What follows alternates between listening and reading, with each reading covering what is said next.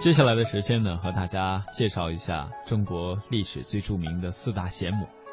有人说呢，教子为治国平天下之根本，应该是为哈治国平天下之根本，而教女儿呢，则更为重要。有比较好的女儿，才会有贤惠的母亲、贤惠的夫人。故此啊，贤母所生的儿女，也都很有可能成为贤人。后世。称女人为太太也是由来于此，是从周氏有三位太字辈的贤妻良母，母仪可封的典故从这儿而来。所以说呀，治国平天下之权，女人家操得一大半，亦以母教为本也。我们首先来给大家介绍的是岳母，姚太夫人是南宋抗金英雄岳飞的母亲。她作为母教典范和妇女楷模，在国家危亡之际，立子从容，精忠报国，被传为佳话，世尊贤母。岳飞十五六岁时，北方的金人南侵，宋朝当权者腐败无能，节节败退，国家处在生死存亡的关头。岳飞投军抗辽，不久因父丧，退伍还乡守孝。一一二六年，金兵大举入侵中原，岳飞再次投军。临行前，姚太夫人把岳飞叫到跟前，说：“现在国难当当头，你有什么打算？”岳飞说到：“前线杀敌，精忠报国。”姚太夫人听了儿子的回答，十分满意。精忠报国，正是母亲对儿子的希望。姚太夫人决定把这四个字刺在儿子的背上。让他永远铭记在心。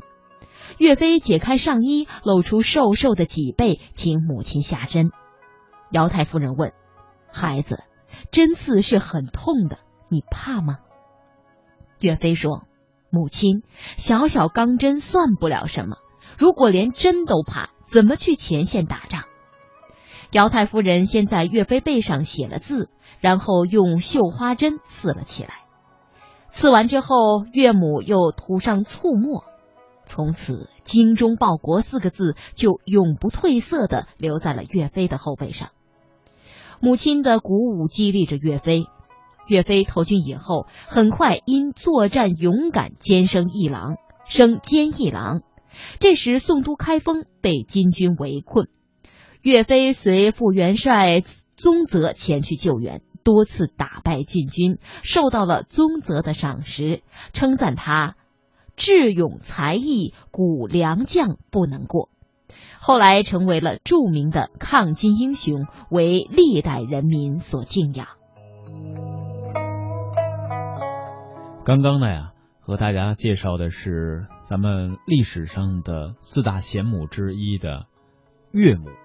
那么接下来呢，要和大家介绍的这位是孟母。孟母三迁的故事，相信不少的朋友都耳熟能详。那么，在今天的这段时间，咱们再换一个角度，再来重新了解一下孟母三迁的故事，以及贤母孟母的用心。《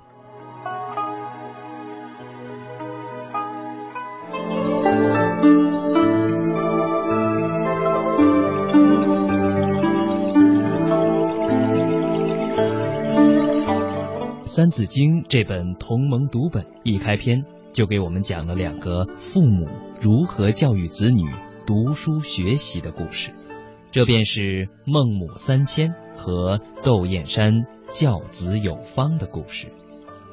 孟子是中国儒家思想的代表人物，由于孟子的父亲在他三岁的时候就去世了，所以家里全靠母亲纺线织布维持生活。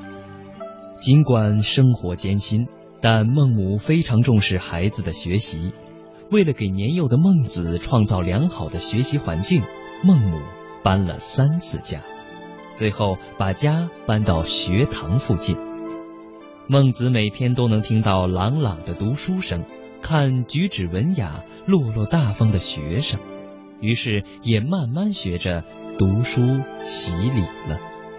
孟子上学后不久，就觉得学堂里面天天都是读诗，实在没有意思，就偷偷的逃学出去玩。后来这件事被孟母知道了，孟母二话不说，当着孟子的面就把织布机上的经线骑着机杼给剪断了。孟母还语重心长地对孟子说：“读书与织布的道理一样，一旦截断了，就续不上了。即使能续上，但织出的布满是疙瘩，还有人要买吗？你贪玩逃学，荒废时光，怎么能学到安邦定国的本领呢？”孟子听了母亲的教诲，痛下决心，刻苦学习。终于成为道德高尚、学识渊博的一代亚圣。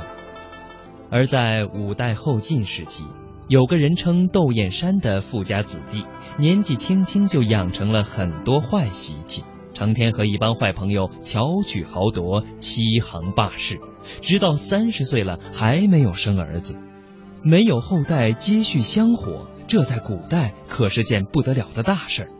一天夜里。窦燕山梦见父亲托梦给他，痛斥他的品行不端，还规劝他赶快改过迁善，多做好事，这样才能后继有人。